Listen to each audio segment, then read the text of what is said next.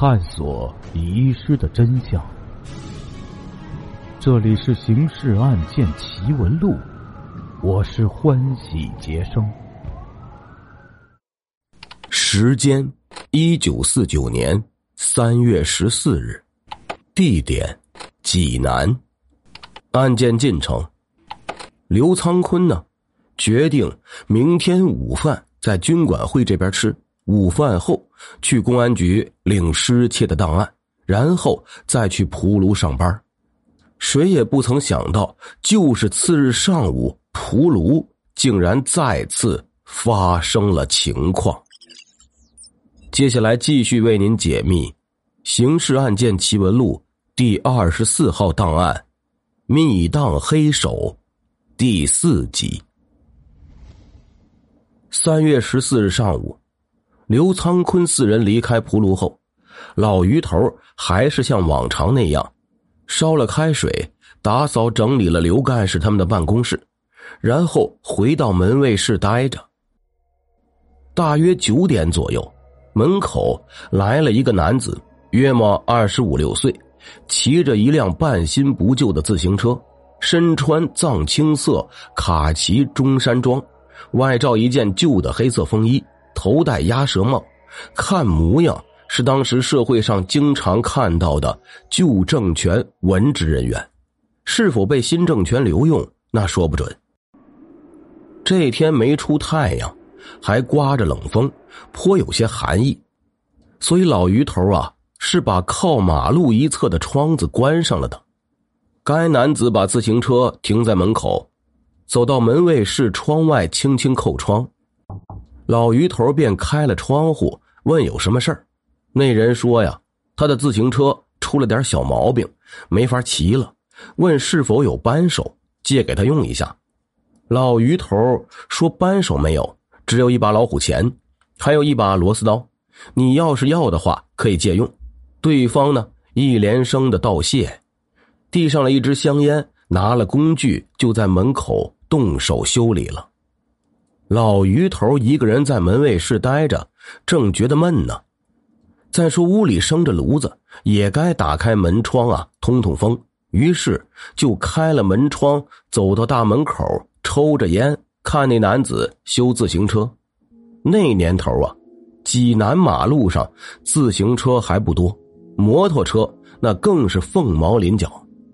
老于头不但不会骑自行车，而且对眼前这人竟然有自己动手修理自行车的技能，怀有敬佩之意。见对方把自行车翻过来，轮子朝上摆放稳当，三两下一番折腾，轻轻松松的把前轮胎呀给卸下来了。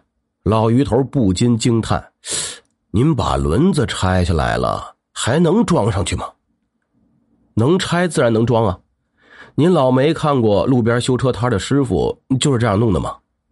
对方一边说，一边掏出香烟。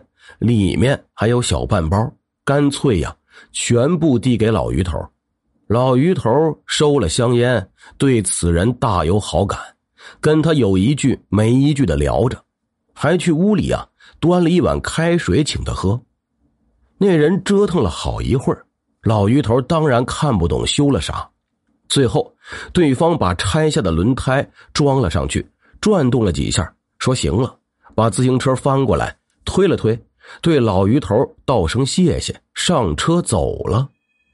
老于头看着对方渐行渐远的背影，突然觉得似乎什么地方不对劲呢。可是看看手里的对方还回的老虎钳、螺丝刀，寻思人家借的东西归还了，喝水的那个碗也放在窗台上了，脚根本没进大门一步，还给了自己半包香烟。有什么不对劲的呀？不过老于头的脑子还很好使，一转眼就找出了不对劲的源头。这人的那张长瓜脸似乎在哪里见到过，有点眼熟。于是就站在门口背着手琢磨，终于想起来了。先前垃圾车经过，就是啊，旧时有专人推着垃圾车。让住家店铺倾倒垃圾的惯例的，这老于头啊，出去倒垃圾的时候，看见这人站在马路对面抽烟，像是在等人。刘干事他们出门后，老于头呢去关大门时，那人已经不在了。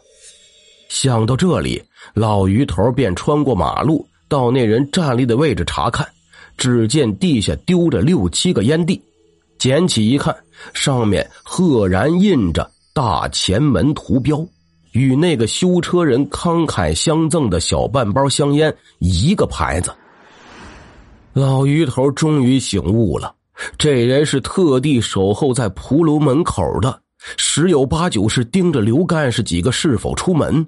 想到这儿，老鱼头暗道不好，反身急穿马路，便朝蒲炉里面跑，别是又有窃贼光顾过了呀。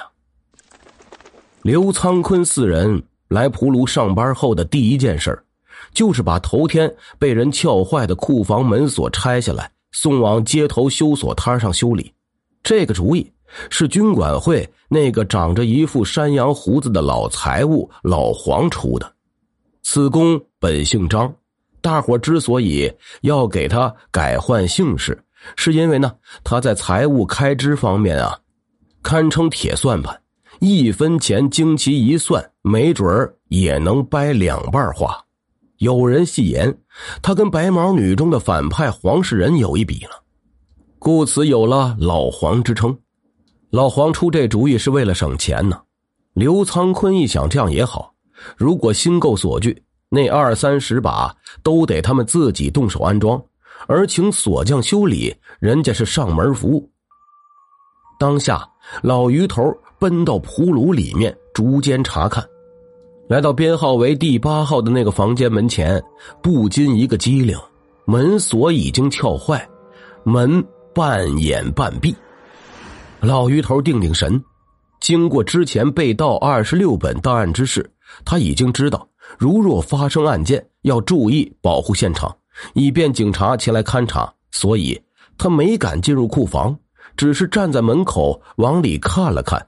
发现里面啊，进门右侧那个木架子上，原本整整齐齐的档案已经给翻乱了，一部分档案乱七八糟散落在地板上，这使他颇有些纳闷啊。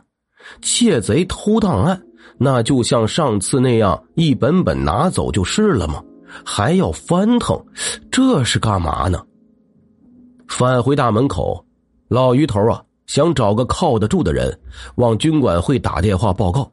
蒲庐这边属于冷僻地段，大白天的虽有路人经过，但不多，而且呢，都是一看就不会打电话的粗汉子。半晌，终于看见一个高中生模样的男青年，远远的走来了，正要招呼，忽然听见一阵引擎声，一辆小吉普疾驶而来。往他面前戛然停住，把他吓了一跳，惊魂未定，从车上跳下一个人来，正是刘苍坤。刘苍坤呢，不是在市军管会听传达上级文件吗？那这单怎么突然来了呢？